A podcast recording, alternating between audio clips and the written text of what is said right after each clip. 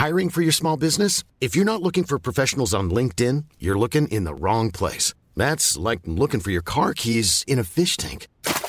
LinkedIn helps you hire professionals you can't find anywhere else, even those who aren't actively searching for a new job but might be open to the perfect role. In a given month, over 70% of LinkedIn users don't even visit other leading job sites. So start looking in the right place. With LinkedIn, you can hire professionals like a professional. Post your free job on linkedin.com slash people today.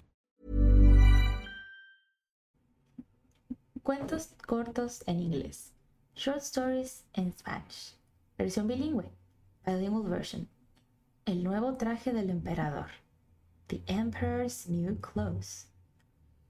Había una vez, en un reino lejano, un emperador a quien le encantaba la moda y la ropa elegante. Gastaba grandes sumas de dinero en atuendos lujosos y siempre estaba buscando la última tendencia.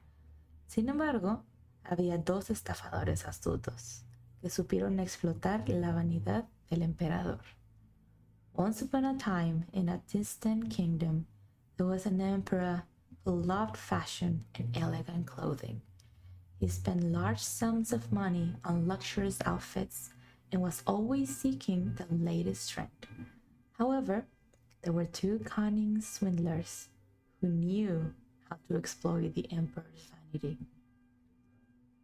Estos estafadores llegaron al reino haciéndose pasar por hábiles tejedores de telas mágicas. Propagaron el rumor de que eran capaces de tejer la tela más fina y hermosa, pero que esta tela solo podía ser vista por personas inteligentes y aptas para sus cargos. These swindlers arrived in the kingdom posing as skilled weavers of magical fabrics. They spread the rumor that they could weave the finest and most beautiful fabric but This fabric could only be seen by intelligent people fit for their positions. El emperador, deseoso de mostrar su inteligencia y buen juicio, contrató a estos supuestos tejedores para confeccionar un traje nuevo para él. The emperor, eager to showcase his intelligence and good judgment, hired these supposed weavers to create a new outfit for him. Los estafadores comenzaron su farsa, simulando tejer con husos vacíos y actuando como si manipularan hilos invisibles.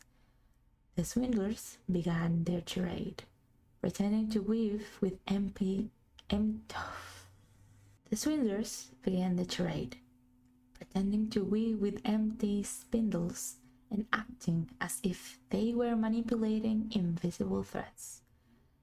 El emperador, sin querer admitir que no podía ver su puesta tela, elogiaba la belleza y la exquisitez del trabajo. The emperor, unwilling to admit that he couldn't see the supposed fabric, praised the beauty and the exquisite work.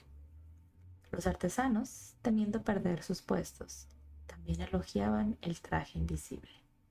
The courtiers, fearing to lose their positions, also praise the invisible outfit. Finalmente, llegó el día de la gran presentación. El emperador, acompañado por su corte, se vistió con el supuesto traje nuevo. Caminó por las calles de la ciudad mientras la gente admiraba en voz alta la tela que no existía. Finally, the day of the grand presentation arrived. The emperor accompanied by his court, dressed in the supposed new outfit.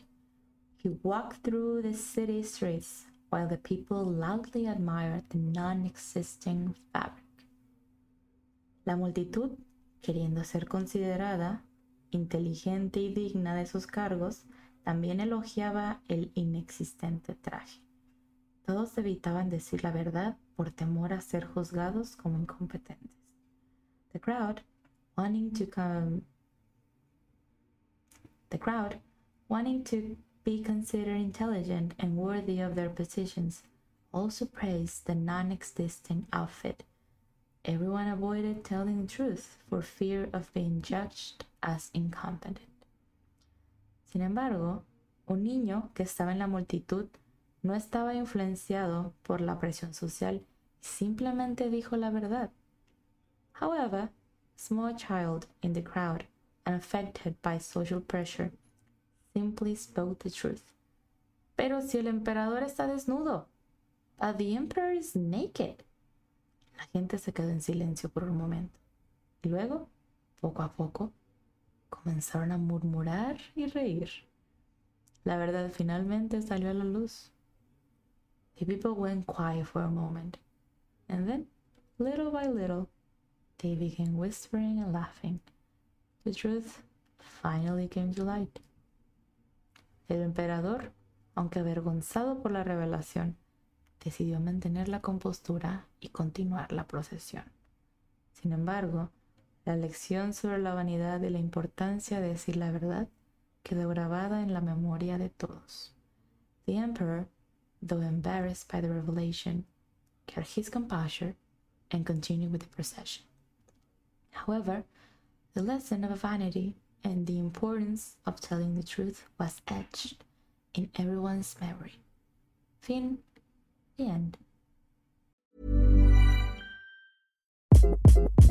Hi, this is Craig Robinson from Ways to Win, and support for this podcast comes from Invesco QQQ. Invesco QQQ is proud to sponsor this episode and even prouder to provide access to innovation for the last 25 years. Basketball has had innovations over the years too. We're seeing the game played in new ways every day. Learn more at Invesco.com slash QQQ. Let's rethink possibility. Invesco Distributors, Inc.